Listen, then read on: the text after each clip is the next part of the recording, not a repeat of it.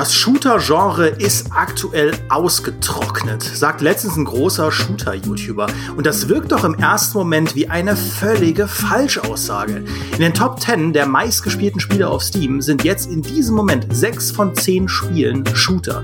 Counter-Strike, Team Fortress, Rainbow Six, Apex, PUBG, Warframe, Wallpaper Engine, okay, das letzte jetzt nicht, aber auch im, nennen wir es mal Hardcore-Bereich, herrscht da sehr, sehr reges Treiben. Escape from Tarkov, Hunt Showdown, Insurgency Sandstorm, Arma. Nicht überall gibt's gigantische Spielerzahlen, aber doch eine treue Fanbase, regelmäßige Updates und äh, allgemein ganz viel Begeisterung.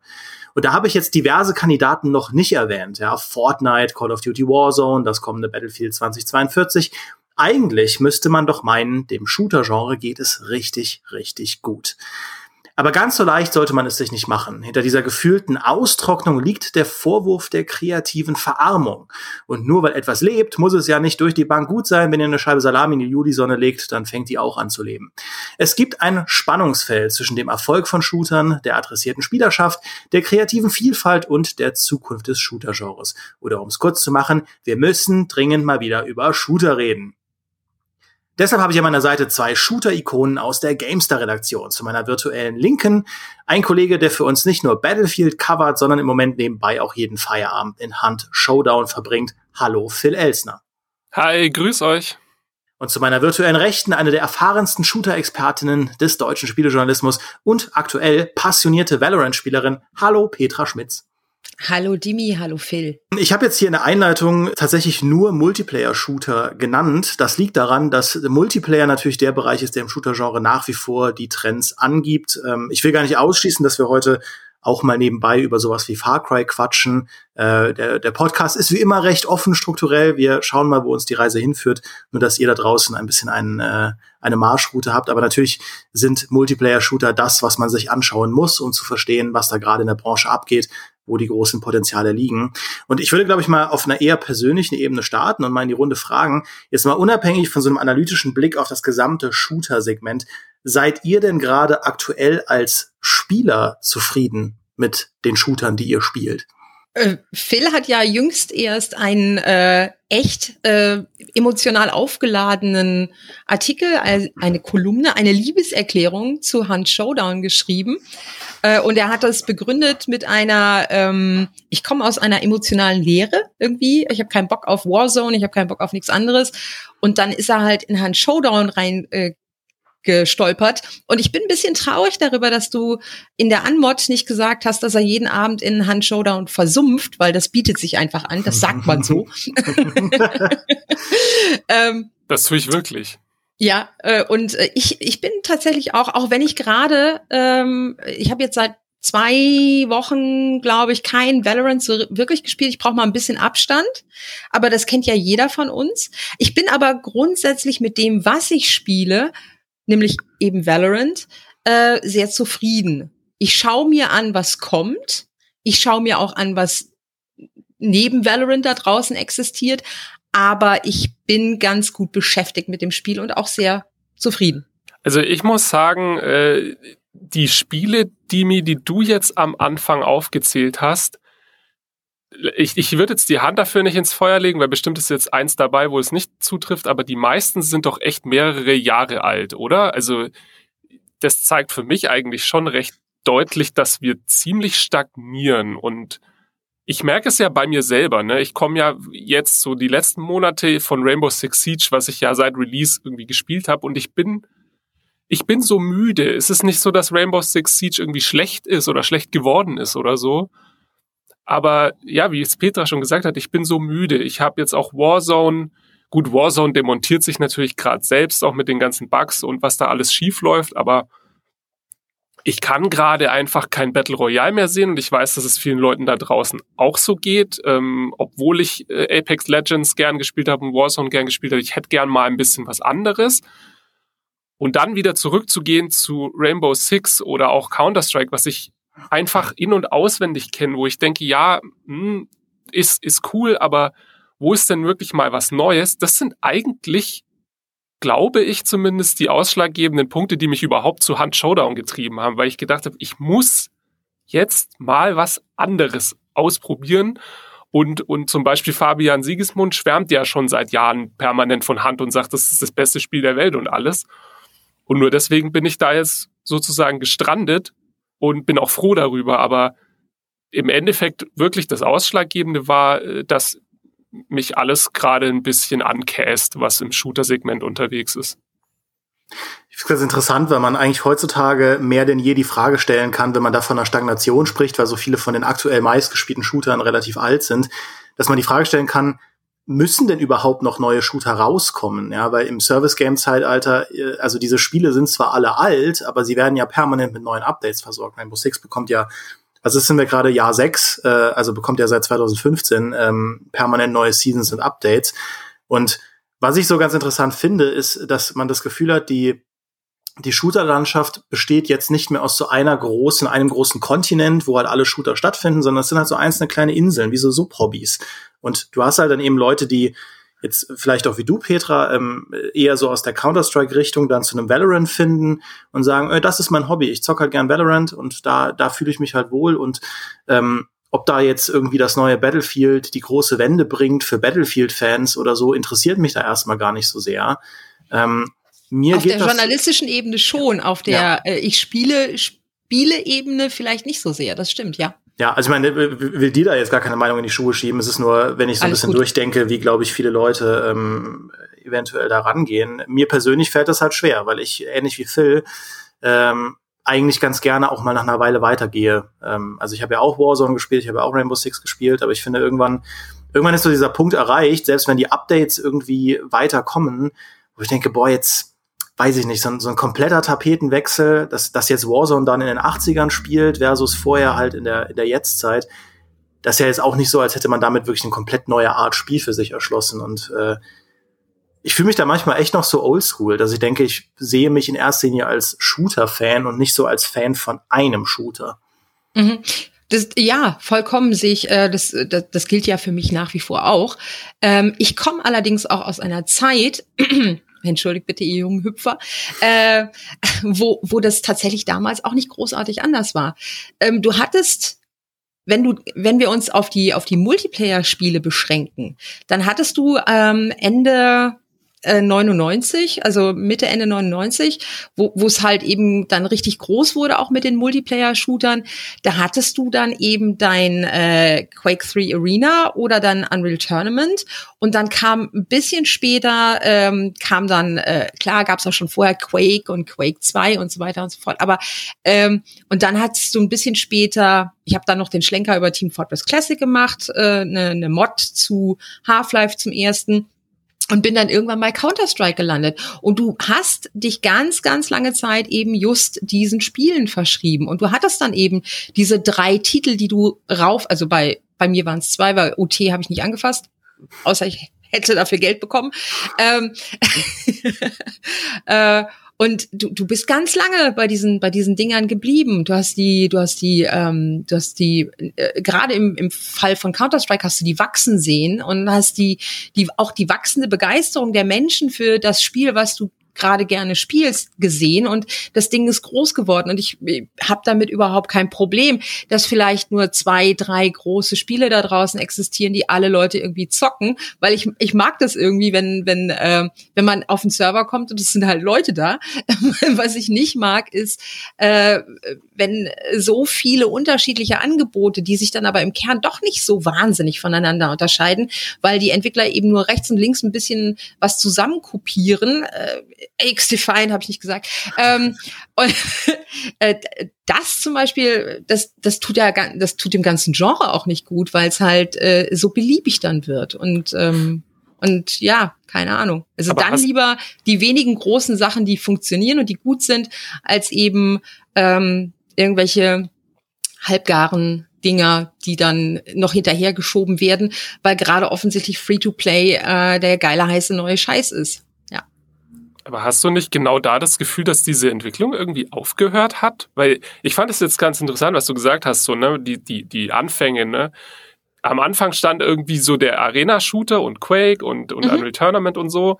Und dann hatte ich immer das Gefühl, dass eine Entwicklung stattgefunden hat, über mehrere Jahre natürlich. Ja. Dann kam irgendwie so die, ja. dieses, der Aufstieg der Taktik-Shooter und so. Mhm. Und dann mhm. wurde es so ein bisschen nischig und dann kam, weiß ich nicht, Operation Flashpoint, das erste Arma und so. Dann wurde es irgendwann, hat sich das so Richtung ähm, Richtung Hero-Shooter alles entwickelt. Ne, das hat schon mit Team Fortress 2 angefangen, aber das natürlich dann jetzt Overwatch und was es alles äh, gibt. Und dann ist es für mich weitergegangen. Die, der nächste Schritt war dann das Battle Royale. Ne? Und dann mhm. kam irgendwie Fortnite und dann kam, weiß ich nicht, tausend Derivate davon und Warzone und so. Und irgendwie äh, habe ich so das Gefühl, mir fehlt jetzt der Schritt danach. Also mir fehlt so ein bisschen eine Vorstellung davon, was soll denn jetzt die, der, die nächste Evolutionsstufe von Shootern als Genre sein, weil es, es ist einfach in meiner Wahrnehmung so, dass jetzt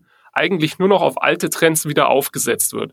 Also das man Ding, versucht, ja. man versucht hier und da mal einen Arena-Shooter, stellt mhm. fest, hm, das interessiert keinen. Ja, was interessiert denn die Leute? Ja, dann machen wir halt wieder einen Hero-Shooter oder machen wir wieder ein Battle Royale und dann kommt sowas raus wie Hyperscape oder X-Defiant oder ne, also dieses ganze, dieses ganze Copy gepaste von allem, was in dieser Shooter-Historie schon mal da war. Und mhm. ich frage mich halt, können wir nicht diesen Schritt weitergehen, der damals schon mal stattgefunden hat, nämlich vom Arena-Shooter zum Taktik-Shooter, zum Hero-Shooter, zum Battle Royale? Das, das fehlt mir irgendwie. Mhm. Ich, ich weiß genau, was du meinst, aber auch ich bin ein bisschen ratlos. Ich schaue auf diese, auf diese Geschichte und äh, Titel wie zum Beispiel Operation Flashpoint in der Multiplayer-Geschichte oder eben auch ein Battlefield mit den vielen Spielern oder davor schon ähm, äh, Joint Ops. Ja, das, das sind ja, das sind ja Spiele gewesen, also Joint Ops im, im Multiplayer dann eben. Gab es überhaupt einen Singleplayer? Na, ich glaube nicht. das sind äh, das sind ja auch Dinge gewesen, die ein bisschen getrieben wurden durch die technischen Möglichkeiten, die auf einmal da waren. Also äh, dieses, äh, okay, ein, ein Shooter äh, findet nicht mehr nur auf einer begrenzten Karte statt und rechts und links sind Mauern und da schießen sich sechs Leute gegen sechs Leute ins Gesicht so ungefähr. Das gibt's nach wie vor. Es funktioniert auch immer noch super oder eben fünf. Äh, und dann kam eben diese, dann kamen diese technischen Möglichkeiten, dass man plötzlich unendlich gefühlt viele Leute auf eine Karte packen konnte, die sich dann gegenseitig ins Gesicht schossen.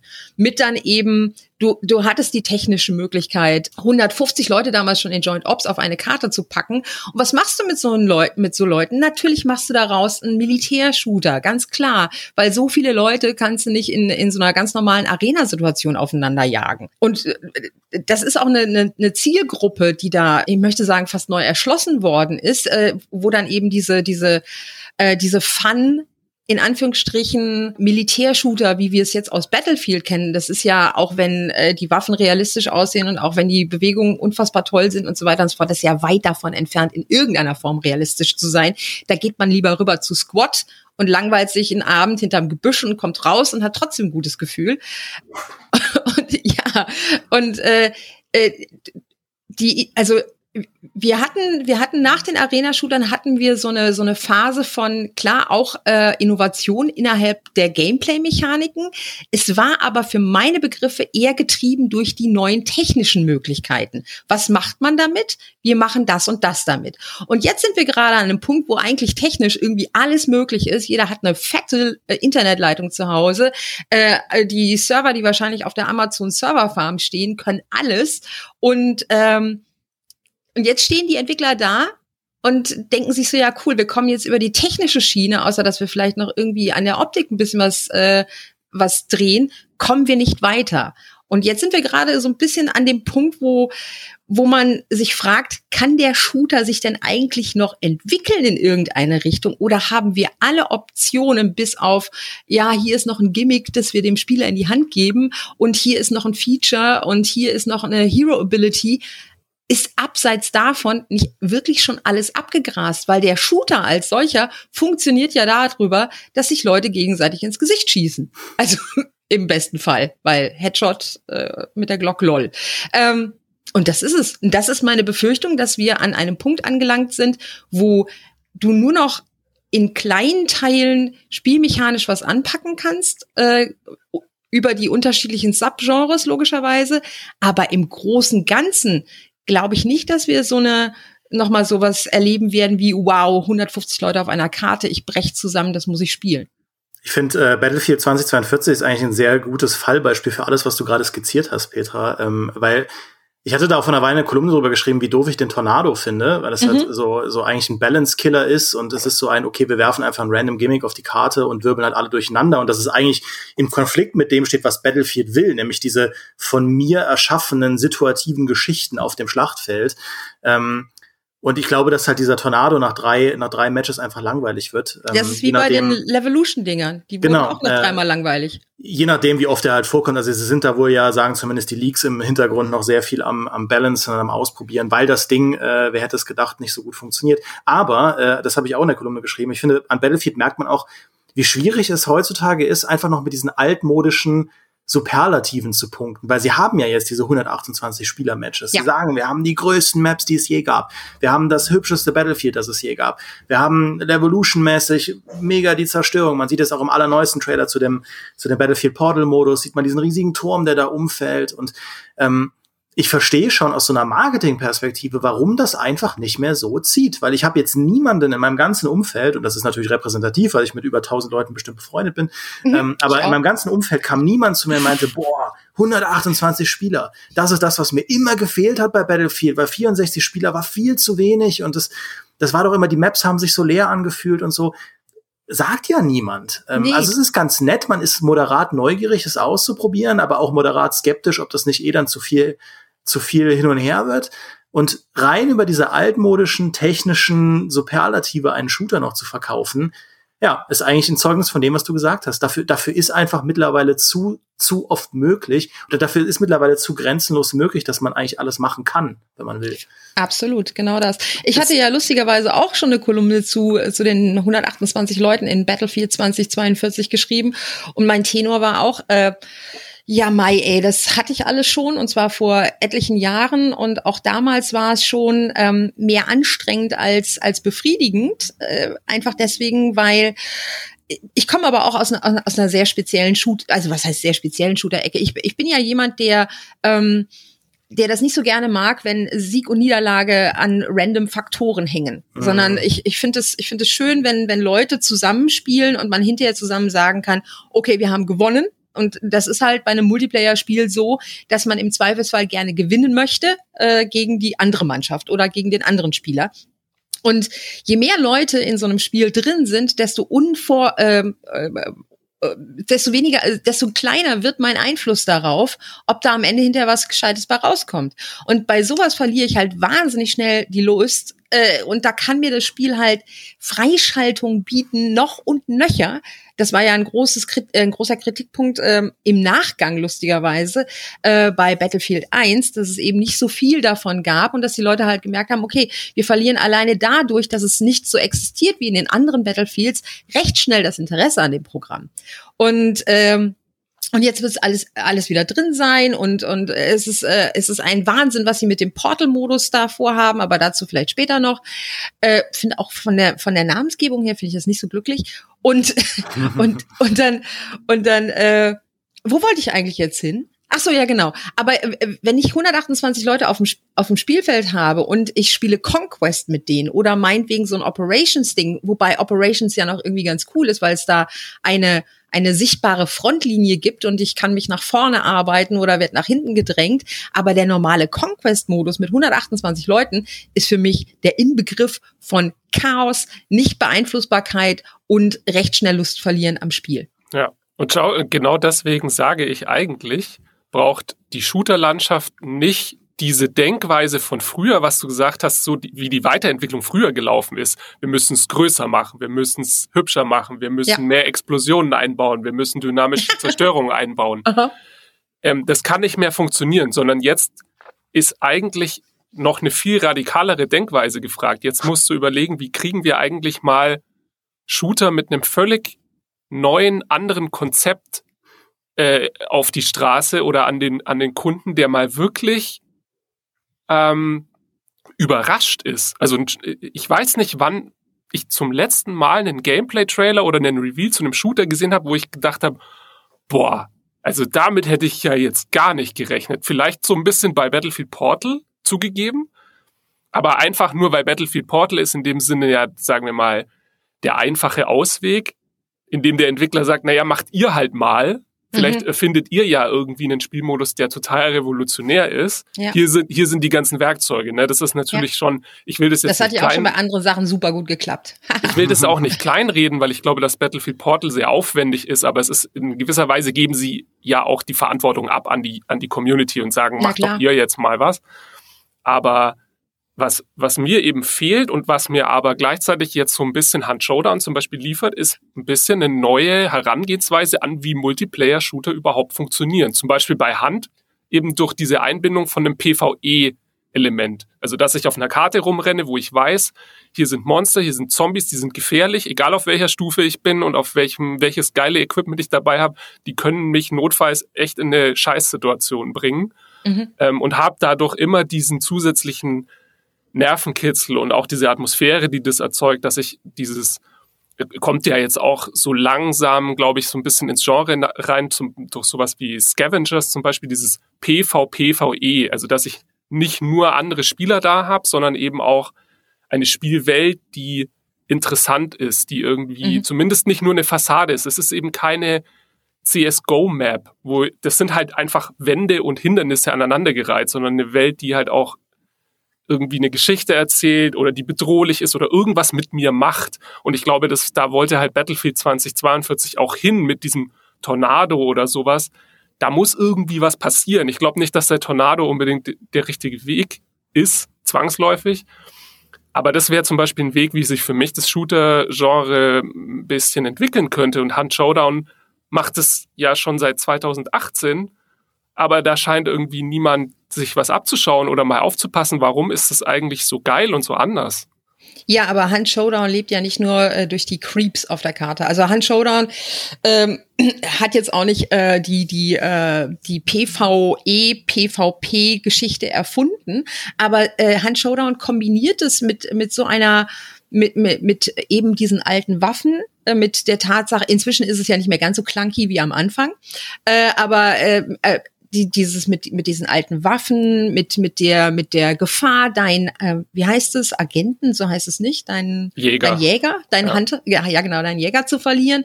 Ähm, Handshowdown ist, ist eine, ist nichts für die Allgemeinheit. Das, darauf können wir uns einigen. Das Ding braucht äh, Einarbeitungszeit, inzwischen nicht mehr ganz so viel wie früher und, ähm, es sind auch inzwischen Tutorials online, nicht zuletzt von Fabian, der der äh, Leuten erklärt, äh, wie sie sich dazu verhalten haben, um irgendwie halbwegs äh, zum Erfolg zu kommen. Und äh, trotzdem ist es kein kein kein Titel, der äh, würde ich sagen, die breite Masse anspricht. Weil ein Handshowdown, da springst du nicht einfach mal rein, hast einen fetzigen Abend, gehst wieder raus. Nee, nee, du, gar nicht. Nee, nee, eben. Das kannst du bei einem Battlefield, kannst du das im Zweifelsfall schon. Du spielst halt, keine Ahnung, du kaufst dir das für 60 Euro, ähm, weißt, was, was dich erwartet. Du hast, äh, du hast die Loadouts, du hast, äh, du hast die Spawnpunkte, du hast die Flaggen. Also äh, die grobe Basis funktioniert in deinem Kopf schon und du kannst einfach loslaufen und Leuten, ich sag's nochmal, ins Gesicht schießen. Und es, es ist fetzig und, und spannend und äh, lustig und irgendwo fällt irgendwo ein Jeep runter und alle lachen. Also ähm, das passiert halt in Hand Showdown nicht, sondern Hand Showdown ist harte Anspannung für, weiß nicht, wie lange so ein Match dauern kann inzwischen. Inzwischen ist die dritte Karte Lang. draußen ja, eben lang, je nachdem, wie lange du irgendwie rumgammelst. Und ähm, das ist ein, ist ein ganz anderer Ansatz. Äh, aber Hand Showdown wird dadurch, dass es eben so, so komplett anders ist als zum Beispiel so ein Battlefield-Match, spricht das eben Leute wie dich an. Aber ich glaube, dass es eben nicht allzu viele Leute ansprechen würde. Und würdest du jetzt ein PvP-PvE-Ding sagen wir mal, in so einem Battlefield-Szenario äh, bringen, würde wahrscheinlich die Hälfte der Leute sagen, es ist ja Battlefield äh, mit Handshowdown. Ach geh, das hatten wir auch schon. Ähm, ich, ich weiß es nicht. Ich, ich, ich, ohne Scheiß, ich habe keine Ahnung, wo, wo die Reise hingehen soll. Ich glaube tatsächlich, am Ende wird es ähm, wird es dabei bleiben, dass einzelne Features innerhalb der Subgenres äh, munter durchgemixt werden, aber wir werden nie wieder da stehen und sagen, so Alter, das habe ich ja noch nie gesehen. Ja, ja den Eindruck habe ich auch. Und ich äh, bin da voll bei. Ich, ich finde es sehr schwierig, also ich, ich finde es sehr schwierig für mich zu entscheiden, was ich denn einem großen Publisher jetzt raten würde, was idealerweise die richtige Richtung ist. Weil ja. Aber brauchen wir denn ganz kurz? Lass mich ganz ja. kurz. Aber brauchen wir denn überhaupt noch mal dieses Wow? Das habe ich ja noch nie gesehen. Sollten wir nicht einfach? Ich meine, dankbar ist das falsche Wort, aber äh, in, in in in in einer Ära, in der Activision mit Warzone gerade alles vor die Wand fährt, was sie optimalerweise vor die Wand fahren können, aus irgendwelchen Gründen, müssten wir da nicht einfach happy sein über ein, über ein Spiel, das uns Spaß macht, das uns das technisch einwandfrei läuft, das nicht irgendwie äh, wilde Vorteile durch, durch Pay to Win irgendwie jemandem einräumt und in dem wir halbwegs gut sind. Und davon haben wir dann drei oder zwei und alt, also und wechseln dann immer munter durch, wie wir gerade lustig sind. Und zwischenzeitlich spielen wir mal ein gescheites Rollenspiel. Phil. Äh. Ja, also da, da, da, danke, dass du es sagst, äh, weil das wäre tatsächlich auch die Richtung gewesen, in die ich jetzt hin wollte. Ähm, weil ich, äh, wir reden jetzt viel auch über diese Pioniersachen und irgendwie neue Dinge mit dem Genre machen. Wenn ich von mir ganz persönlich ausgehe, was ich so toll finde an Battlefield 2042, da wenn, wenn, wenn ich mir ausmalen könnte, wie Battlefield 2042 für mich idealerweise werden sollte, dann einfach nur so gut wie Battlefield 3, aber jetzt. Also einfach nochmal so ein, ein Modern Military Battlefield Erlebnis, das einfach geil funktioniert, ja, mhm. wo es nicht irgendwelche Balancing Fuck-ups gibt, wo nicht jeder Patch irgendwie droht, die gesamte Balance über den Haufen zu werfen, wo nicht eine Waffe über zwei Monate unschlagbar stark ist und DICE kriegt es nicht in einen Patch nachzureichen. Wir hatten das bei Battlefield 5, wir hatten das bei Battlefront 2, dass einfach diese Patch-Politik nicht funktioniert hat. Also was du auch meintest, ne, mit diesem, auch dass kein Pay-to-Win drin ist und so, was ich eigentlich will, ist ein reibungsloses Battlefield-Erlebnis, das sich so cool anfühlt wie früher, aber eben auf eine moderne Art und Weise. Und das ist das, womit ich dann manchmal denke, wo ich am liebsten zu den Publishern gehen würde. Mach doch einfach, mach doch keine Tornados, gebt mir einfach einen Trailer, der zeigt, ey, wir geben dir hier ein Modern Military Battlefield, das all deine Träume erfüllt, die du seit Battlefield 3 nicht mehr ausleben kannst. So. Aber dann sehe ich halt wieder so Spiele wie Insurgency, die ja eigentlich sehr in diese Richtung gehen und sagen, okay, wir verkaufen euch halt den Real Deal von früher. Das Modern Military ist halt knallharte, ähm, knallharte Matches, äh, äh, Insurgents gegen Militär und äh, ihr habt eine riesen Palette an Waffen, nicht diesen nervigen, äh, für viele Leute nervigen Freischaltbums. Ähm, ihr könnt einfach loslegen. Und das Ding krebst bei wie vielen Spielern rum? Ja, 2000, 3000. Insurgency Sandstorm hat so schlechte Spielerzahlen ähm, und die Entwickler befeuern es ja immer noch mit neuem Content, was ich auch sehr löblich finde. Ähm, und ich spiele es auch gerade selbst privat und finde es klasse. Aber so einfach ist es dann ja auch nicht. Und dann hast du gleichzeitig aber ein Escape from Tarkov, das auch super unzugänglich ist, noch nicht mal fertig. Ähm, unendlich viel Zeit frisst, äh, dafür, dass du vielleicht mal einen Schusswechsel hast, bei dem du dann sofort stirbst durch eine Kugel von der Seite. Ähm, und das feiern die Leute dann ohne Ende. Also ich finde es auch sehr schwer, vorherzusehen und zu prognostizieren, welche Art Shooter denn gerade das Potenzial hat, überhaupt ein richtig großer Fang zu werden. Mhm. Mhm. Ja, ich glaube aber dieser Hardcore-Markt, da ist auch manchmal die Wahrnehmung so ein bisschen verzerrt, weil das ist zum Beispiel was unter jedem zweiten Battlefield oder wahrscheinlich jedem Battlefield-Artikel bei uns kannst du inzwischen lesen, ja, das soll wieder mehr realistisch sein, das soll wieder authentisch sein, das muss sich wieder wie echter Krieg anfühlen und so. Boots to the ground. Ja, ja, ja. Und das Problem ist, ich glaube, dass das eine sehr laute, sehr kleine Minderheit ist, weil eben genau wie Dimi sagt, es gibt diese Erlebnisse, die dir genau das bieten. Es gibt schon längst das realistische Battlefield und das heißt Insurgency, Squad, Armor, World War 3. World War 3. Diese ganzen Spiele gibt's, aber die werden nicht gespielt, weil wenn du dann da drin bist, dann stellst du auf einmal fest, uff, das ist ja, oh, das ist ja doch, da muss ich mich ja mit auseinandersetzen. Das mhm. braucht ja Einarbeitungszeit und wenn's blöd läuft, werde ich nach 10 Minuten oder 20 Minuten joggen durch den Wald aus einem Kilometer Entfernung von einer Sniper in den Kopf getroffen und darf wieder ja. von vorne anfangen. Naja, weil so ist es halt, wenn es realistisch ist. Und das wollen dann die Leute doch dann irgendwie nicht. Und deswegen krebsen diese Hardcore-Shooter auch so furchtbar rum, weil, und das hat ja Petra auch richtig gesagt über Hand Showdown, das ist eben eine sehr spezielle Zielgruppe. Und ich glaube, die Leute wissen nicht genau, was sie da eigentlich sagen, wenn sie wollen, oder wenn sie fordern, dass Battlefield endlich wieder realistisch sein soll. Zugegeben, Battlefield war auch nie realistisch war nie in irgendeiner realistisch. Welt. Aber Nein. was ich mir wünschen würde und was ich nach wie vor, was mir unbegreiflich ist, und das würde ich wirklich jedem Publisher sagen, auch äh, EA oder DICE zum Thema Battlefield, warum wird nicht in die Richtung dieser kleinen Hardcore-Erlebnisse geguckt und da Features äh, sich abgeguckt. Stattdessen guckt man immer, was läuft groß im Mainstream. Wenn es irgendwo Helden gibt und es läuft gut, dann brauchen wir unbedingt Helden und Helden-Abilities. Wenn es irgendwo weiß ich nicht, äh, Battle Royale gibt, dann brauchen wir auch unbedingt Battle Royale, weil das läuft so gut. Aber stattdessen müsstest du viel mehr gucken bei diesen Erlebnissen wie einem Insurgency oder bei einem Hunt. Was sind da so Elemente und Sachen, die man rausnehmen kann, die eigentlich so ein AAA Mainstream-Spiel viel spannender machen würden, aber trotzdem zugänglich lassen. Und bei Insurgency war das zum Beispiel, ich weiß, ich sage das irgendwie äh, alle paar Wochen und gehe damit Leuten auf den Keks. Bei Insurgency ist es zum Beispiel das Nachladesystem. Warum gibt's das nicht schon längst in Battlefield, dass du einfach sagst, Munitionsmanagement, wir geben da ein bisschen Verantwortung äh, dem Spieler und wenn er halt nachlädt, indem er R drückt, dann wechselt er das Magazin und steckt das alte ein. Wenn er zweimal R drückt, dann wirft er das alte Magazin aus und wirft und äh, steckt ein neues ein was schneller geht, aber dadurch hast du Munitionsverlust und du hast einfach eine zusätzliche Komponente, wo du ein bisschen gefordert wirst im Kopf. Brauche ich jetzt einen schnellen Reload? Kann ich auf diese Munition jetzt verzichten und managst es so ein bisschen, ohne dass es zu ohne dass du irgendwie dich abgeschreckt fühlst und es zu sehr zerdenken musst. Aber es gibt eine kleine zusätzliche taktische Komponente rein. Und diese Art Features, die gibt's in diesem Double-A- und Nischen-Shooter-Bereich massenhaft aber große Studios gucken da nicht und das ist mir einfach, das geht mir nicht in den Kopf. Das ist ja genau das, was ich vorhin gesagt habe. Äh, also, äh, dass wir, ähm, und ich, ich glaube schon, dass die gucken. Also, äh, du kannst mir nicht erzählen, dass da keiner irgendwie mal äh, was anderes ausprobiert. Das gehört zu deren äh, täglich Brot, einfach beim, beim Researchen, vermute ich. Aber weiß nicht, äh, ich dann wird im Zweifelsfall äh, die, das Double-Tappen auf R äh, dem Hochhauseinsturz untergeordnet, Phil. Einfach deswegen, weil man mit Double-Tappen auf R nicht wirklich gut Marketing betreiben kann. Genau. Mit einem Hochhauseinsturz aber schon.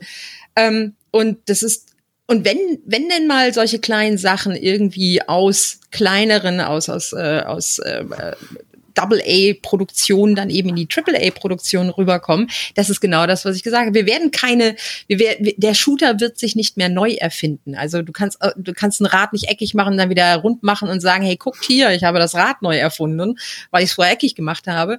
Ähm, es wird, es wird, äh, es wird schönere Felgen geben.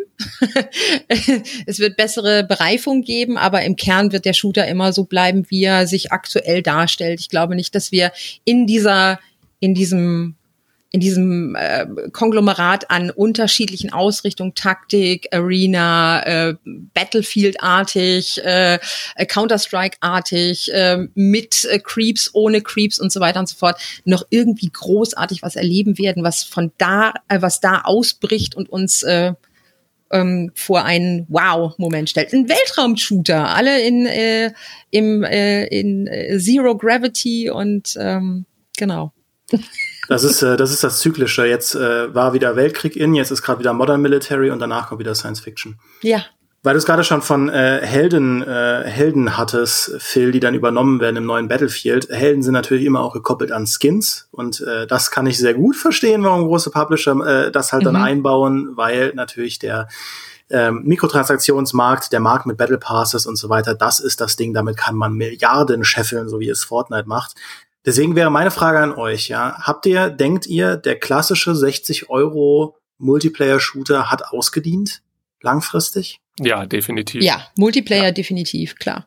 Im Multiplayer-Bereich, äh, da muss man sich, glaube ich, wirklich keine Illusion machen. In jeglichem Multiplayer-Bereich ist Free-to-Play mehr oder weniger die Zukunft. Und äh, auch wenn es jetzt natürlich noch weiterhin Vollpreis Einzelkauftitel gibt, wie eben Battlefield 2042 oder so, ähm, da geht die Reise hin, weil du einfach ganz klar sehen kannst, dass mit Mikrotransaktionen, so mit kleinen Beträgen und hier und da mal, da kannst du unterm Strich viel mehr Summe machen als mit dem 70 Euro Spiel oder mit dem äh, Premium Battlefield für 100 Euro, wie es früher war. Und äh, ich muss ganz persönlich sagen, ich bin, ich bin wirklich froh, wie sich das Monetarisierungsmodell in den letzten Jahren entwickelt hat. Wenn du dir anschaust, ähm, wie Call of Duty früher funktioniert hat oder auch wie ein Battlefield früher funktioniert hat von einem reinen Verkaufsmodell, das war ja fürchterlich. Wenn du wirklich das wenn du wirklich alle Maps und alle Waffen und dieses Komplettpaket des Shooters haben wolltest, dann musstest du meistens weit über 100 Euro ausgeben. Und das ist einfach nicht mehr so. Ich krieg in einem Battlefield, ich krieg in einem äh, Call of Duty, äh, Modern Warfare oder in Warzone alles hinterhergeworfen, was spielrelevant ist, immer kostenlos. Ich krieg die Maps, ich krieg die Waffen. Und dieser ganze Switch in Richtung äh, Monetarisierung von Skins oder von rein kosmetischen Inhalten eben, das ist erstens das, wo das Geld liegt und das ist zweitens das, was ich super fair finde. Weil wenn jemand meint, er muss mit seiner pinken Waffe rumrennen und dafür 3,99 ausgeben, so be it. Das beeinflusst, das beeinflusst mich ja gar nicht. Ne? Das be ja. Wenn ich, wenn ich dafür Maps und Content bekomme und die Balance passt, äh, und es, ich merke, es, es kippt nicht in Richtung Pay to Win, dann ist es doch, dann ist es doch super. Das bedeutet einfach nur mehr Inhalt für weniger oder im Free-to-Play-Fall kein Geld für mich und für die Spieler mhm. da draußen. Also ich bin da, ich bin da super happy damit. Solange es, wie gesagt, nicht, und da gibt's auch Beisp Beispiele am, am Multiplayer-Markt, solange es nicht in eine äh, Pay-to-Win-Richtung gibt, wo ich dann mhm. irgendwie für meine Panzer die Premium-Munition kaufen kann, die halt mehr Schaden einfach macht äh, oder so. Das ist natürlich Unsinn. Und das wird ja auch zu Recht äh, auch sehr deutlich angeprangert und abgestraft von Communities heutzutage. Gerade im Westen wird das nicht akzeptiert, solche Modelle, aber so ganz grundsätzlich Free-to-Play und spielrelevanter Content kostenlos, ja, gib mir. Also. Mhm. Das, ähm, dieses, äh, dieses äh, Monetarisieren über ähm, keine Ahnung, äh, äh, bunte Kostüme und, und Waffenskins, wenn wir jetzt bei den Shootern bleiben, eben. Äh, das hat allerdings auch der Nachteil äh, im Vergleich zu, ich kaufe mir mal für 60 Euro ein Spiel und spiele das dann für ein paar Monate, auch im Multiplayer mit viel Liebe und Hingabe, äh, der Nachteil daran ist ja folgendermaßen, ist, ist das folgende, dass äh, in Fortnite über eben dieses, ich gebe kontinuierlich kleine Beträge aus, um eben mir äh, geile Socken in dem Spiel anziehen zu können, die sonst nur drei Prozent der anderen Spieler haben oder weil meine Waffe so witzig aussieht oder so.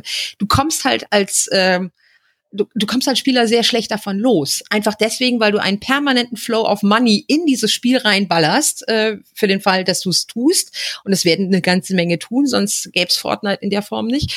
Und äh, das Gleiche ist zum Beispiel bei Valorant funktioniert, das, das Gleiche funktioniert bei League of Legends äh, und also League du meinst, die Kostenkontrolle fehlt einfach auch. Genau, die Kostenkontrolle. Und du bist natürlich viel, viel mehr an dieses Ding äh, gekoppelt, als wenn du einfach mal vor, keine Ahnung, fünf Monaten Betrag X ausgegeben hast und du spielst es und, und dann verlierst du irgendwann das Interesse und du denkst so, ja cool, ich habe äh, hab da jetzt vor ein paar Monaten 60 Euro für ausgegeben, hatte meinen Fun damit und jetzt lege ich es weg und jetzt kommt was Neues.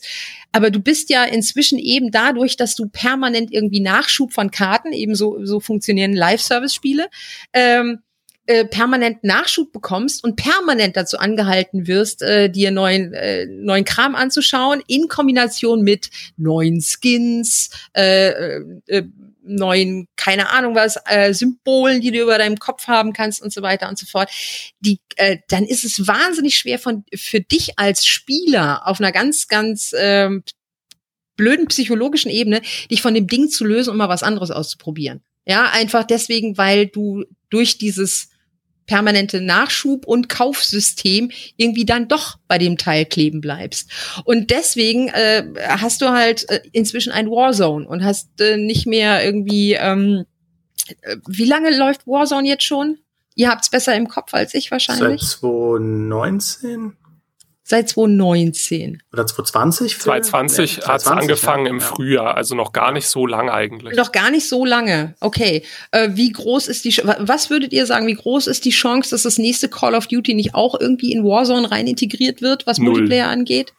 Es besteht die Chance, dass sie es nicht hinbekommen, ja. Aber dass sie es versuchen werden, das ist auf jeden Fall klar. Ja, ja, natürlich, weil das Ding läuft halt und die Leute wieder da rauszuholen, wo sie, wo sie, wo sie schon Geld gelassen haben oder zu versuchen, sie da rauszuholen, schwierig. Battlefield äh, 2042 setzt mit diesem Portal, versucht es wahrscheinlich ähnlich jetzt mit mit diesem Portal die die Leute irgendwie ein bisschen bei sich zu behalten, auch auf eine längere äh, Zeitspanne hin bei sich zu behalten. Alleine, wir merken es daran, sie haben Ähm, das ist das erste Battlefield seit ein paar Jahren wieder und, äh, und sie probieren was ganz Neues aus.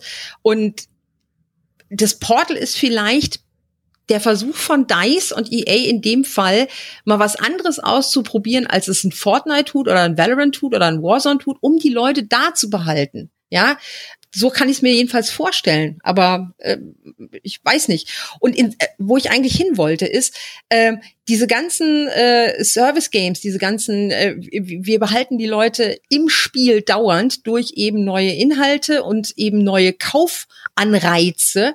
Äh, das macht es für auch für die Entwicklung von neuen Spielen, von neuen Konzepten umso schwieriger, weil mhm. wenn der, wenn, wenn das Ding läuft, never change a running system sozusagen, warum sollte sich dann irgendjemand da draußen die Mühe machen, sich äh, das neue geile heiße Scheißzeug auszudenken, wenn das, was wir haben gerade, so und so viel Millionen Leute bindet und dann hinten kommen Milliarden von, äh, von Euro und Dollar dabei raus. Also ja, das ist wahrscheinlich die Antwort auf meine Frage ne, vom Anfang. Warum sind diese ganzen Steam-Dauerbrenner so alt? Naja, weil wir einfach in einem Zeitalter sind, wo die Spiele möglichst lang laufen sollen wo nicht ständig das nächste Spiel der Nachfolger rauskommt, jetzt mal Call of Duty ausgenommen als, als jährlicher Release, aber vielleicht ist es einfach jetzt gerade diese Zeit, wo man sagt, naja, das Spiel ist ja erst vier, fünf Jahre alt. Das ist ja quasi noch jung, wo man früher ja, gesagt hätte, geh mir weg mit dem alten Schinken.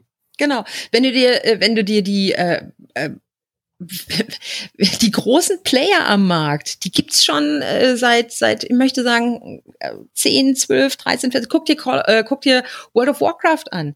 Ähm, du hast immer mal wieder neue Versuche gehabt über die letzten Jahre irgendwie von irgendwelchen on, äh, von irgendwelchen MMO äh, Studios da auch reinzukommen. Wir, wir sehen jetzt gerade den Versuch von Amazon demnächst mit mit New World. Ich bin sehr gespannt, wie das funktionieren soll und und wird. Äh, aber du hast eben ein World of Warcraft da draußen. Die Leute spielen es und die Leute spielen es inzwischen schon wieder in der alten Version, weil sie das so geil finden, weil Nostalgie und weil weil World of Warcraft halt und äh, in Guild Wars 2 2 läuft seit 2012 und äh, dem geht's vergleichsweise gut. Und ein Final Fantasy 14 läuft und dem geht's gut. Die Leute sind investiert in diese Spiele und wenn du äh, dann versuchst, mit einem anderen MMO auf Markt zu kommen, wie zum Beispiel dann demnächst auch Lost Ark oder wie sie alle heißen, dann wird's halt echt schwierig, wenn du äh, gegen was anstinken musst, was funktioniert, was immer wieder neuen Content nachgeschoben bekommen hat, wo du dich rein investiert hast. Und das Gleiche ist bei Shootern auch der Fall aktuell, nur vielleicht nicht auf so eine ganz lange Zeit gesehen, aber so ein, so ein Shooter, der, der gut läuft, der läuft auch mal zehn, fünf, sieben Jahre. Mhm. Und dem geht's gut dabei. Siehe ja, Rainbow Siege. Ja, aber da, da sprichst du auch was an mit den, mit den Wirkmechanismen von auch diesen Battle Passes und diesen permanenten Events und so weiter. Ähm, weil das, also ich bin, bin voll bei Phil. Ich mag äh, das aktuelle Monetarisierungsmodell auch, weil es besser ist als so ziemlich alles, was wir vorher hatten. Ähm, und auch die Balance aus kostenlosem Content und, und, und Skins und so weiter, das ist auch sehr cool. Und ich bin auch persönlich jemand, ich mag das einfach, wenn ich auf die Fresse bekomme, dass ich dann weiß, ey, nach dem Match war es wenigstens nicht verschwendete Zeit, weil ich irgendwie wenigstens mir irgendwas, irgendwo Progress gemacht habe. Ich weiß, es ist natürlich simpel, füllende Balken und so, aber es funktioniert halt. Ähm, aber es sind natürlich auf der anderen Seite auch wirklich äh, äh irgendwo perfide äh, Wirkmechanismen, ja, dieser FOMO-Effekt, dass du Angst hast, hier Fear of Missing Out, dass du Angst hast, irgendwas zu verpassen. Selbst bei Hitman geht mir das schon so. Das ist ein Singleplayer-Spiel, aber selbst mhm. bei Hitman wo ich wirklich kaum hinterherkomme, diese hunderte an Challenges zu machen für alle Maps, die es mittlerweile gibt. Da gibt es ja auch saisonale Events, wo man dann irgendwas freischalten kann, wo man dann Ostereier jagen muss auf irgendeiner Berlin-Map in Hitman 3. Mhm. Und dann hat man das verpasst und dann ist der Content weg und diese Elusive Targets, wo man dann nur irgendwie eine Woche Zeit hat, die zu erledigen und so weiter und so fort. Das stresst einfach, ja. ja. Man kommt dann irgendwann an einen Punkt, dass man teilweise, also in so Phasen ein Spiel echt nur spielt, um den neuen Kram nicht zu verpassen. Mhm. Ähm, und das ist dann natürlich auch wieder tricky. Äh, das das, das finde ich dann schon sehr tricky. Und, äh, und Fortnite ja. hat es ja auf die Spitze getrieben, ne? Diese Ev dieses Event-getriebene, dass du halt sagst, ja, okay, ähm, nicht nur ein Ingame-Event oder eine Season, sondern wir machen dann direkt noch ein Konzert oder eine Filmvorführung im Spiel. Mhm. Wo auch, auch dieses Fear of Missing Out natürlich greift, weil das findet nur einmal statt. Also sei besser da. Das ist äh, psychologischer Trick im Endeffekt. Und, und du weißt ja, du, du kannst ja nie alles bekommen. Also du hast immer einen Shop, der viel größer ist als das, was du theoretisch oder praktisch ausgeben kannst. Ja, du müsstest ja hunderte von Euro ausgeben, um allein irgendwie innerhalb einer Saison alle Skins wegzukaufen, die halt der Shop von Warzone anbietet. Bei Fortnite ja. ist es dann genauso. Und das ist ja gerade auch im Hinblick auf, auf eine jüngere Zielgruppe äh, ganz, ganz ja spannend oder zumindest diskutabel. Ja, ich kriege das jetzt mit in meinem Umfeld. Ähm, dass dann die Kids sich auch irgendwie V-Buck-Gutscheine wünschen zum Geburtstag, um halt irgendwie mit den 15 Euro dann sich einen Skin zu kaufen, weil, weil natürlich, du hast eine Star Wars Season, wo es die ganzen Star Wars Skins gibt, natürlich willst du die haben und dann ist aber die nächste Season eine John Wick Season, was du auch mhm. voll cool findest und du musst dich dann entscheiden, ach, was will ich? Und immer hat man dieses Gefühl, so richtig komme ich nicht hinterher zu sammeln, ja, und das Sammeln ist ja auch was, was man als Mensch dann äh, irgendwie sehr gerne will. Ähm, also auch da, das sind halt sehr interessante Kniffe, mit denen da gearbeitet wird, um dir das Gefühl zu geben, okay, ich muss dauernd dranbleiben, sonst komme ich nicht hinterher. Ja. Früher war das halt die Spielzeugfigur im Spielzeugladen, ne? Die halt, da hast du dir halt die gewünscht und dann hast du die bekommen zum Geburtstag, aber zwei Wochen später gab's die neueste und eigentlich wolltest du die auch haben, aber dann war das Geburtstagsgeld schon weg ja. und so. Das, ja, die sind alte Modelle, das ist ja nur digitalisiert.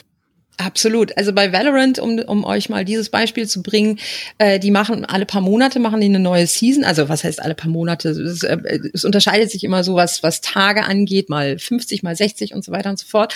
Und du kaufst dir am Anfang ähm, einen Battle Pass äh, für ungefähr so 10 Euro natürlich irgendwie in dieser Ingame-Währung, was du vorher dann eben übersetzen musst auf die Ingame-Währung, kaufst dir halt für 10 Euro so ein Battle Pass und hast dank des Battle Passes halt die, sagen wir mal, 50 Tage, 60 Tage Zeit, Krempel freizuschalten. das ist auch schon alles. Ja, also du, du beschaltest halt irgendwelche Skins frei, irgendwelche Symbole, irgendwelche Banner, irgendwelche Sprays mhm. und so weiter und so fort. Ähm, ich bin, äh, ich bin in einem Alter, äh, in dem ich mich davon emanzipieren kann. Also ich kann, ich kann sagen, okay, ich habe am Anfang die 10 Euro für den Battle Pass ausgegeben. Wir haben jetzt noch 34 Tage. Ich habe nicht wirklich was gespielt. Das heißt, ich bin am Anfang vom, vom Battle Pass vielleicht bei Stufe 16 oder so und es wären 50 und die Punkte, die man am Ende braucht, um eben 50 freizuschalten und den Epilog noch, das wird immer mehr und immer mehr. Aber ach ja, hm, wenn ich es nicht habe, ist es mir auch egal. Und äh, Stufe 45 ist meistens irgendwie immer ein neues Knife. Ja, äh, Messer sind ja gerade so in der Counter-Strike und auch in der Valorant äh, äh, Community immer äh, das Nutzloseste überhaupt, aber alle wollen irgendwas Cooles haben. Und, und äh, ja, ich habe keine Ahnung, woher das kommt. Aber jedenfalls, äh, mir ist es egal. Ich, ich äh, gebe halt Riot am Anfang einer neuen Season meine 10 Euro und kaufe mir vielleicht ab und zu mal einen neuen Skin, der mir gefällt und bin dann fein raus, weil ich denke, ey, ich unterstütze die Entwickler für ein, für ein Spiel, das ich echt gerne mag.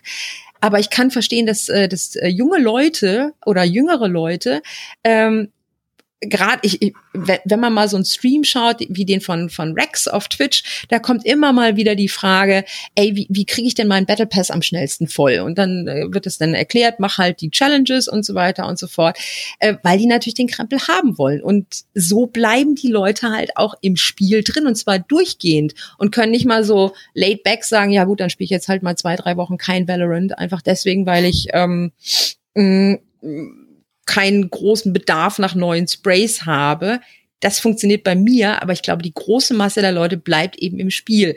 Und die Leute, die im Spiel bleiben, sehen im Shop, welche Angebote es gibt. Und die Leute, die im Spiel bleiben, geben im Zweifelsfall beim nächsten Mal wieder 10 Euro für den Battle Pass aus, weil sie wieder das Messer auf Stufe 45 haben wollen.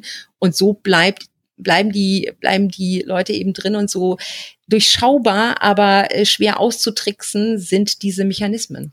Ist auch immer ein äh, sehr gesuchtes Keyword, Google-Keyword bei, ähm, bei eigentlich allen großen Shootern, Battle Pass, schnell leveln, die Leute wollen das, die suchen das, die wollen das wissen. Ähm, mhm. Oder da, das, das Preismodell ist ja gut gestaffelt. Ein Battle Pass kostet dann 10 Euro. Wenn du da dann vielleicht noch 15 Euro draufsetzt, kannst du die ersten 25 Stufen direkt mitkaufen, ja, wie, wie Warzone das macht. Ähm, das ist schon clever. Eine Sache, ähm, über die man selten redet bei diesem ganzen neuen Monetarisierungs- und Skins werden wichtiger und so, ähm, ist tatsächlich die Auswirkung, die das hat auf das Art-Design eines Spiels. Und hm. ich finde das, da, ich finde das ganz schrecklich und wir kommen, ich will nämlich unbedingt noch drüber reden. Dann kommen wir zu dem absolut bizarrsten Frankenstein-Monster, das ich in den letzten drei Wochen gesehen habe, äh, X-Defiant von Ubisoft. Ja, der stand jetzt, ähm, Während wir das hier aufnehmen, ist die Ankündigung, glaube ich, eine Woche alt. Ubisoft macht einen neuen Tom Clancy-Shooter und ich kann das kaum aussprechen, ohne zu äh, schmunzeln, weil Tom Clancy drüber steht. Ähm, es ist ein Free-to-Play, ich glaube, 6 gegen 6 Shooter, ähm, der komplett alle Zahlen ab, also alle Checkboxes ab, es mal nach Zahlen, es einfach alle Checkboxes abhakt, die in irgendeiner Form moderne Trends widerspiegeln. War es natürlich, es ist Free-to-Play, es hat ein Battle Pass, es hat Skins ohne Ende, es hat diese, diese schillernde Ästhetik von, von einem Fortnite, es hat dieses, okay, Ihr äh, drückt euch selbst im Spiel aus mit hunderten von Skins, die ihr euch freischalten könnt. Ähm, es gibt Ultis, es gibt Fähigkeiten und äh, die, selbst die Entwickler müssen im Trailer nochmal betonen, aber das ist trotzdem immer noch ein Shooter. Und mhm. die, die Waffen sind uns auch super wichtig. Ja, also wenn, ja. wenn du einen Entwickler hast, der in einem Trailer sagen muss, was bei einem Shooter super wichtig sind, äh, ist, sind ja die Waffen. Ähm, da weißt du schon, okay, das äh, Warnsignal, ja. Ähm, ich habe das Spiel jetzt noch nicht gespielt und ich finde auch, dass dass man dem durchaus, also dass diese reinen Schusswechsel und so weiter, ich will gar nicht sagen, dass es zwangsläufig ein schlechtes Spiel wird. Ich finde, es ist nur, und da reden wir lustigerweise im Ubisoft-Kontext häufiger, häufiger drüber, es ist so ein bisschen respektlos ähm, gegenüber der Intelligenz der Leute, weil es so sehr einfach ein, ein, ein Abklappern von Marketing, äh, also es wirkt halt so einfach in einem Labor gezüchtet, wie in Rocky 4, dieser Kampf von Rocky gegen, gegen hier Ivan Drago, wo äh, der russische Kämpfer dann halt dann im Labor irgendwie hochgezüchtet wird, während mhm. Rocky dann in einer, in einer Scheune trainiert. Ja, diese Gegenüberstellung im Kalten Krieg und so, die ja heute völlig bizarr sind, aber es wirkt ein bisschen, als wäre auf jeden Fall X-Defiant auch in so einem Labor gezüchtet worden. Ja, und, absolut, äh, ja. Ähm, und wa was ich halt, ich verstehe da dran sehr viel, ja, dass die Free-to-Play machen, das ist für Ubisoft generell ein wichtiges, ein wichtiger Markt, auch im Hinblick auf Assassin's Creed und so weiter, dass sie Free-to-Play machen, dass sie Battle Pass machen. Ich verstehe das alles. Die Frage, die ich mir nur stelle, ist wie, welche, also wie sehen die Forschungsdaten aus, die die ergeben, dass, nee, wenn du einen Tom Clancy Shooter machst, dann werden die aktuellen Zielgruppen auf jeden Fall lieber einen Shooter wollen, wo Leute bunt mit Gasmasken und pinken Frisuren und so weiter rumrennen und aussehen wie halt so ein Punkkonzert, ähm, versus das, was ich in meiner Jugend cool fand, als ich halt äh, erwachsen werden wollte, nämlich klassisch so auch Fraktionsshooter, ja, dass man irgendwie, weiß ich nicht, Splinter Cell Einheiten und Rainbow Six Einheiten und äh, klassische Ghost Recon Einheiten da aufstellt, ja, wie es auch der PvP für Wildlands damals gemacht hat, versus, weiß ich nicht, Terroristen, dass das halt das ist, was sie nicht machen und stattdessen sagen, unsere Hauptfiguren sind aus den beliebtesten Tom Clancy-Fraktionen überhaupt. Der Schurken-Fraktion von Ghost Recon Breakpoint, dem beliebtesten Ghost Recon, ähm, der Schurken-Fraktion aus Tom Clancy's The Division 1, diese Cleaner da, die äh, mit den Flammenwerfern rumlaufen, wo ich mir denke, als naiver Spieler, warum? Warum macht ihr denn das? Also, wenn man da irgendwie eine Tom Clancy-Marke hat, warum nehmt ihr dann nicht das, was was irgendwie, also die tief hängendsten Früchte, ja, das machen sie dann nicht. Und ich verstehe es nicht. Ich verstehe es einfach nicht. Ich, ich, ich wäre ich wär ja schon zufrieden, wenn sie endlich aus ähm, The Division das Spiel machen würden, was ich mir schon immer gewünscht habe, nämlich seit der ersten Ankündigung vom ersten The Division, äh, ihr wisst noch, der Trailer mit äh, New York im Schnee und so weiter und so fort. Mhm. Und ich mhm. bin, ich habe das gesehen und äh, ich hatte die Eckdaten und habe gedacht, geil, das wird ein MMO in New York mit Schießen und zwar ohne irgendwie, wir drücken irgendwelche Skills an, sondern wir schießen Leuten ins Gesicht. Und es ist äh, und es ist nicht getrennt durch irgendwelche Hubs und irgendwelche Ladegeschichten. Und es ist äh, eine wirkliche offene Welt, wo unterschiedliche Fraktionen, so klein oder so groß sie sein mögen, sich eben auf dieser Karte treffen können und äh, natürlich auch gegen PvE kämpfen, aber eben in so einer eher so einer MMO-Geschichte, wie, keine Ahnung, du, du, du spielst halt ein MMO und du hast eine andere Fraktion und du kannst dich für PvP freigeben. Oder idealerweise ist es noch so, wenn du das spielst, bist du für PvP freigegeben. Also es gibt halt kein Wenn oder, äh, also möchte oder nicht, sondern wenn du The Division spielst, bist du auf dieser Karte und du kämpfst gegen andere Fraktionen und zwar immer und überall und nicht nur in irgendwelchen vorgegebenen Gebieten. Und es geht nicht dazu darum, dass irgendein Helikopter irgendwann kommt und äh, das verteidigte Loot rausholt oder sowas, sondern es ist halt immer überall PvP in dieser Stadt. Und du kannst unterkommen, wo du willst. Und das war es nicht. Und ich möchte einfach nur dieses Spiel haben, wenn ich ehrlich sein soll. Und das müsste mit der heutigen Technik äh, tatsächlich funktionieren. Und ähm, keiner macht's. Aber gerade so, gerade so The Division und jetzt auch X-Defiant, das zeigt ja, dass Ubisoft äh, Probleme hat, mit der Tom Clancy-Marke auch irgendwo hinzugehen, ne? Weil das stimmt, also ich stimme dazu, was Dimi sagt mit dieser Marke, und das zeigen die Reaktionen auf den X-Defiant-Trailer ja sehr deutlich, da verbinden die Leute nach wie vor was. Ne? Sie verbinden Taktik, methodisches Vorgehen, Special Forces Szenarien und sowas. Ja. Das verbinden sie mit Tom Clancy. Irgendwas Geerdetes zumindest. Und Ubisoft ist da in gewisser Weise, glaube ich, so ein bisschen zerrissen weil sie sagen, ja, das steht schon auf der einen Seite alles für Tom Clancy, aber unsere Daten sagen, dass die Leute voll gern Loot sammeln und dass die Leute voll gern Hero Abilities anmachen, die dann total mächtig sind. Und, und das dass die bauen Leute sie voll gern Skins kaufen wollen genau, für 3,50 Euro. Das, das bauen ja. sie dann natürlich alles da drüber und deswegen haben wir so einen Salat wie Ghost Recon Breakpoint bekommen. Weil das ist genau das ein Militärszenario, wo man dann aber gesagt hat, hm, was interessiert denn die Leute laut Marktforschung gerade? Naja, Loot. Also gibt's jetzt jedes Sturmgewehr in vier verschiedenen Seltenheitsgraden mit unterschiedlichen Werten und das ist fast wie ein Diablo. Und alle haben da schon die, äh, die Hände über dem Kopf zusammengeschlagen und gesagt, das ist jetzt aber nicht, das hat ja nichts mehr mit einem Taktik-Shooter zu tun. Und genau dasselbe in einer verschärften Form passiert bei X-Defiant, finde ich. Weil auch da, ja, ist es irgendwie ein Shooter, irgendwas mit Waffen, aber sonst hat es mit Tom Clancy nichts zu tun. Wir haben halt irgendwelche Fraktionen aus irgendwelchen vorherigen Marken da noch so reingeklatscht. Aber im Endeffekt nur als Ausrede dafür, dass da Tom Clancy drüber stehen darf. Mhm. Aber was drinsteckt, ist dann wieder dieses Marktforschungsgetriebene. Die Leute möchten gern Helden, ja, dann pack Helden rein. Die Leute möchten gern Abilities, ja, dann pack Fähigkeiten rein. Die Leute wollen gern Skins kaufen. Ja, dann geben wir ihnen einen Shop. Ich meine, das alles steckt da drin. Das ist ja, wie Dimi sagt, das ist Malen nach Zahlen.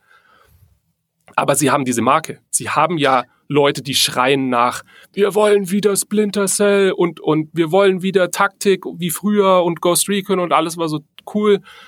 Und das ist unvereinbar miteinander. Es ist schlicht nicht zu, zu machen, glaube ich. Mhm.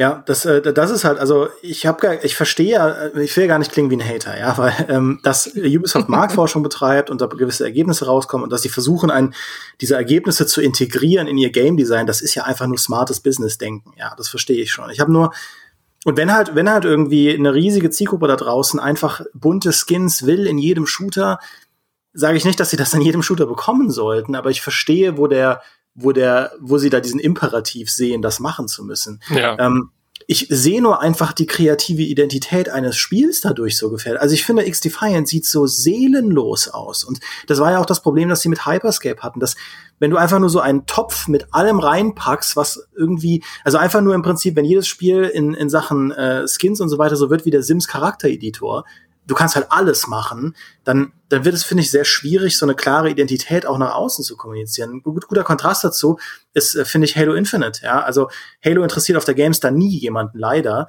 Äh, aber Halo Infinite ist ja auch ein Multiplayer, der jetzt sehr alle Checkboxes abhakt. Es wird ein Free-to-Play-Multiplayer, es wird ein Battle, Battle Passes geben, die auch nie ablaufen, was ich cool finde. Ähm, Du hast halt die klassischen Halo-Stärken, ja, da werden sie nichts dran ändern, also diese Arena-basierten Kämpfe mit Fahrzeugen und so weiter. Ähm, und du hast halt Unmengen von, von Ausrüstungsteilen, die du freischalten kannst, aber für deine Spartans, ja. Und du kannst bei den Spartans auch alles einstellen, ja, Stimme, Körpertyp und so weiter und so fort.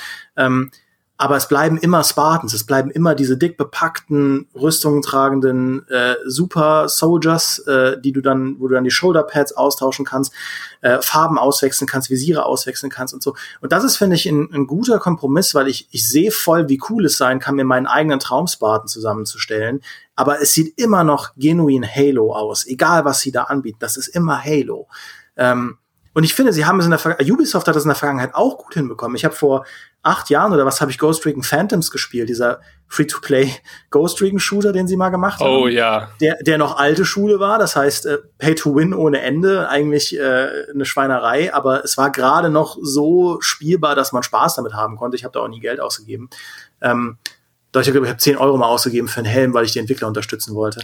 ähm, weil ich das Spiel cool fand und einfach vier Stunden reingesteckt habe. Aber na, egal, auf jeden Fall, da haben sie es schon gut hinbekommen. Da hattest du auch irgendwie einfach Assassin's Creed Skins und sonst irgendwas, aber immer für Ghost Recon Soldaten, Einheiten und äh, und auch beim, beim Wildlands PvP haben sie es auch gut hinbekommen. Da hattest du auch haufenweise Skins und so weiter, die du dir freischalten konntest.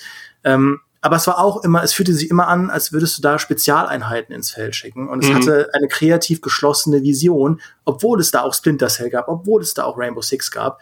Das war cool. Der PvP kam viel zu spät, deswegen hat ihn niemand mehr gespielt und Ghost Recon Breakpoint war ein Flop, also ein Flop, deswegen hat da auch niemand den PvP gespielt. Aber das war kreativ so viel besser als das, was sie mit X-Defiant machen. Und Ah, ich muss mal Luft holen. Deswegen, ich verstehe es einfach nicht. Ich verstehe es nicht, Leute. Ja, das ist halt die Frage als Entwickler, die du dir wirklich stellen musst. Wie weit verbiegst du diese Identität, auch von einer Marke wie Tom Clancy? Und wie weit sagst du, okay, wir bleiben da jetzt in einem geerdeten Szenario oder zumindest in einem kohärenten Szenario, wo eben nicht alles einfach passieren kann, weil Skinshop oder so. Und das ist ein mhm. gutes Beispiel, ist, ist Rainbow Six, was sich ja von der ganzen Ästhetik, vom Look and Feel hat sich das komplett verändert, wenn du überlegst, wie das mal angekündigt wurde, nämlich als Anti-Terror-Szenario-Shooter, wo wirklich Polizei ein Haus stürmt, wo Terroristen sich verschanzen und die Geisel befreien. Heute ist es ein, ein es ist wirklich ein Hero-Shooter, wo irgendwie Helden mit völlig abgefahrenen Abilities und Hologrammen und allem möglichen ein Haus stürmen, wo auch wieder krasse äh, Sci-Fi-Spezialeinheiten sitzen. Das hat sich vollkommen gelöst in seiner ganzen Entwicklungsgeschichte von diesem Tom Clancy-Narrativ, nämlich äh, Polizei oder Special Forces gegen Terroristen oder so. Ja, das ist deswegen komplett. Können sie sie jetzt auch ins All schicken und äh, gegen Aliens kämpfen lassen. Genau. Und jetzt, ja. genau, jetzt ja. sind wir beim nächsten logischen Schritt, nämlich bei Rainbow Six Extraction, wo ich auch wieder gesagt habe, nachdem ich, nachdem ich es selber ja gespielt habe für die Preview, ähm, ja, ist nett und spielt sich okay, aber das haben wir alles schon mal gesehen. Ich habe schon tausendmal im Koop auf Aliens geschossen und ich kenne all diese Operator und ihre Fähigkeiten aus dem Hauptspiel. Und auch da wieder mich gefragt, sind wir jetzt da, wo ich irgendwie ein neues Spiel mal anspielen darf und denke mir so, hm, okay, dann ist das jetzt also ein lang langsameres Left 4 Dead oder alles basiert nur noch auf diesen Schablonen, wie, äh, weiß ich nicht, Counter-Strike oder Left 4 Dead in leicht abgewandelten Formen oder kriegen wir irgendwann eben, jetzt so zurück zum Anfangspunkt, kriegen wir irgendwann mal was wirklich Neues? Und ähm, ja, das, wenn das, wenn das so formelhaft bleibt, dann weiß ich nicht, ob ich nicht noch viel weiter in diese Nischenwelt abwandere, die Hand Showdown mir gerade eröffnet. Ob ich nicht dann mhm. einer von den tausend Leuten weltweit bin, die dann am Schluss auf irgendeinem Squad-Server 24-7 rumgammeln. Ja.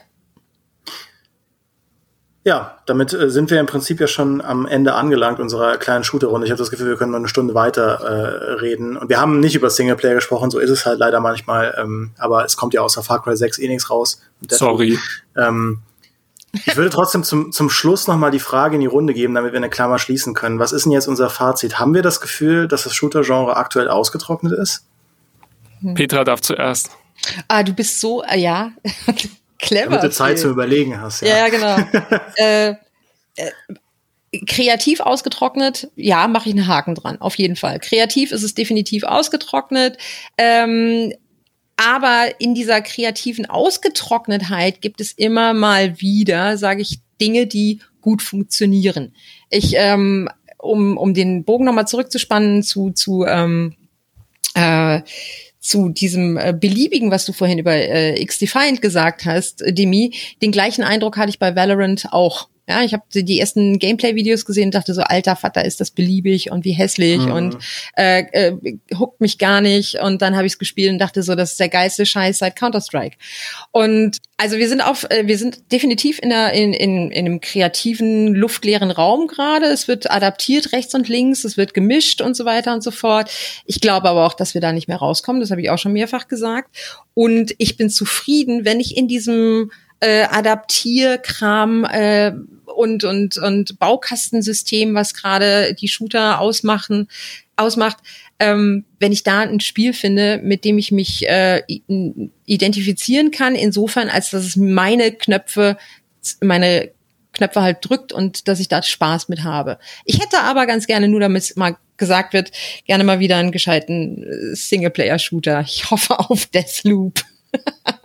also ich muss sagen zu der Frage, ich bin ja ganz grundsätzlich ein optimistisch veranlagter Mensch ähm, und deswegen glaube ich in Klammern noch daran, dass irgendwie eine neue große Entwicklung, die wir jetzt noch gar nicht erahnen, das Shooter-Genre irgendwann aufmischen wird. Wahrscheinlich oder vielleicht sogar noch in dieser Konsolengeneration, also der PlayStation 5 äh, Generation. Ähm, ich glaube einfach, dass irgendwas wieder kommen wird wie ein Battle Royale, wo wir ja auch nie vorher gesagt hätten, bevor Battle Royale ein Ding war, ähm, dass das kommen wird. Und ich kann mich an Zeiten erinnern, wo wirklich jeder in der GameStar-Redaktion es kaum erwarten konnte, die nächste Runde Player Unknowns Battlegrounds zu starten, wo das wirklich einfach der heiße Scheiß war.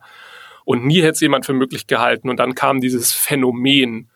Und ich glaube, das nächste Phänomen ist irgendwo um die Ecke und muss noch entdeckt werden. Und ich weiß nicht, vielleicht ist es dann am Schluss ein Produkt von Battlefield Portal oder es ist wieder irgendeine Mod, weil gerade aus, aus Mods oder aus der Community kommen ja immer die besten Ideen. Counter-Strike gäbe es auch nie äh, oder hätte es nie gegeben ohne die, die Modder und die Community. Ich glaube, da kommt irgendwas wird da, wird da rumkommen. Ich glaube nicht, dass wir stagnieren werden in diesem ewigen Wechsel aus Hero-Shooter, Battle Royale und mal einem Arena-Shooter oder so. Ähm, wenn es nicht so sein sollte, wie gesagt, dann bin ich, glaube ich, ziemlich sicher, dass ich mich verziehen werde in immer mehr in die Hardcore-Richtung, weil ich liebäuge schon länger mit Escape from Tarkov. Ich habe jetzt festgestellt, wie wahnsinnig viel Spaß mir Hand äh, macht und diesen Markt gibt's ja auch noch. Der ist zwar kleiner, aber dafür sind da die Fans eben sehr, sehr tief drin und sehr leidenschaftlich drin. Ähm, und da ist ja auch nichts Falsches daran, dass diese Nischen existieren und äh, florieren. Ich danke euch für diesen, für diesen Eindruck und ich spiele den Ball natürlich auch an euch da draußen, liebe Hörerinnen und Hörer. Äh, schreibt uns gerne in die Kommentare, wie ihr das Ganze seht. Äh, denkt ihr auch, dass wir in einer Zeit leben, in der man gar nicht mehr auf diese gigantischen Shootersprünge äh, warten sollte? Und ist das überhaupt ein Problem oder ist es am Ende doch gar nicht so wichtig, wenn es denn so viele Shooter jetzt schon gibt, in die man sich verziehen kann, wie Phil es auch gerade gesagt hat. Solange es doch ein Escape from Tarkov gibt, solange es ein Valorant gibt, solange es ein Hand Showdown gibt, womit man Spaß haben kann, brauchen wir dann überhaupt noch die großen Entwicklungen des Genres insgesamt. Ähm, ich bin da sehr neugierig, was ihr darüber denkt. Schreibt es uns in die Kommentare und zum Abschluss auch nochmal an euch, Phil und Petra. Vielen Dank, dass ihr hier wart. Gerne. Macht's gut. Ciao. Tschüss.